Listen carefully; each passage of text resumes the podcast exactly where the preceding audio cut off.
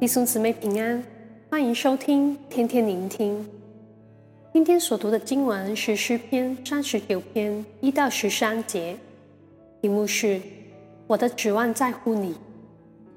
这一首诗篇是诗人大卫对生命做出了深沉的反省，汹涌澎湃的情绪与起起伏伏的复杂心情之下，他沉淀下来，醒悟人生最终的渴求，真正的需要。发现指望是在乎神。对于这首诗的写作背景，有不同的说法。有人说是大卫犯罪后所写的，也有人说是在他晚年临终前所写的。众说纷纭，姑且勿论是什么情况下写的。今天期盼借着诗篇，让我们效法诗人大卫，他怎样的谨守自己的心灵。照顾自己的生命，帮助自己寻找出路。第一节，诗人注视的是自己，坦然承认身处的苦况。经文提到：“我曾说，我要谨慎我的言行，免得我的舌头犯罪。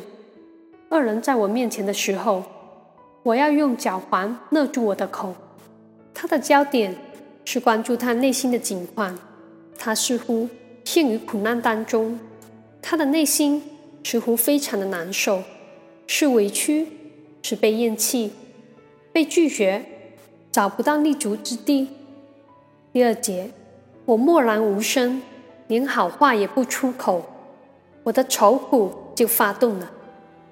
大卫尝试用言语去表达内心的愁苦，然而，当读到第四节。他的目光开始由自己转移到神。经文讲到：“耶和华啊，求你叫我晓得我生之中我的寿数几何，叫我知道我的生命不长。”之后继续说：“人的年日窄如手掌。”诗人察觉到，人一生的年数在神面前如同无有，十分的短促有限，并且。能处于生活忙乱当中，当下是踏实有意义，其实最后也会变得枉然，没有价值，财宝的积聚也没有人收取。这一切的人与物，往往是很多人所追求的，然而都是短暂和没有指望的，最终没有给诗人带来永恒的价值。我相信。大卫也曾经尝试在人生的路上追求长寿、富裕、名望。读到第七节，诗人似乎达到一个转捩点。大卫自问自答：“主啊，我如今等什么呢？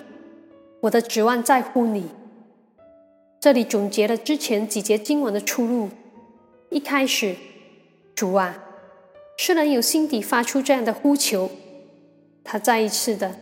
把眼光从专注看自己的问题、处境和不足，转移到神那里，想到自己的真实面貌，所以他向神求救、求饶恕。弟兄姊妹，我们是否也有类似的经历呢？第八节，求你救我脱离一切的过犯，不要使我受愚顽人的羞辱。诗人发出内心深处的渴求。是他十分在意的事情。他发现自己没有能力救自己脱离过犯，只有神才可以帮助，并且第十节，求你把你的责罚从我身上免去，因你手的责打，我便消灭。人的罪孽带来的后果，会侵蚀生命，失去盼望、平安与喜乐。最严重的是与神的关系有阻隔。世人认为，因自己的过错而遭受神的责打，一切都是出于神。弟兄姊妹，我不是说所有遭遇不如意的事都是出于神的惩罚，而是想要强调一点：人生无常，我们更需要去查看清楚人生的指望是在哪里呢？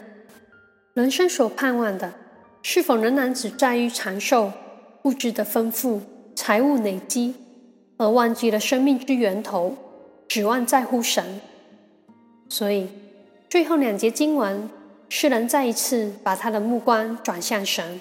经文说：“耶和华，求你听我的祷告，留心听我的呼求。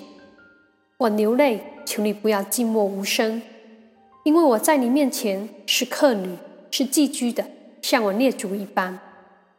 诗人郑重地向神由心里面发出迫切的恳求，他在呼求神，一定要听他祷告，醒悟到人生在世的短暂，且会犯罪带来恶果，所以他再三的祷告说：“求你宽容我，使我在去而不返之先可以力量复原。”意思就是，诗人相信，当他离开世界的时候，可以得享安乐。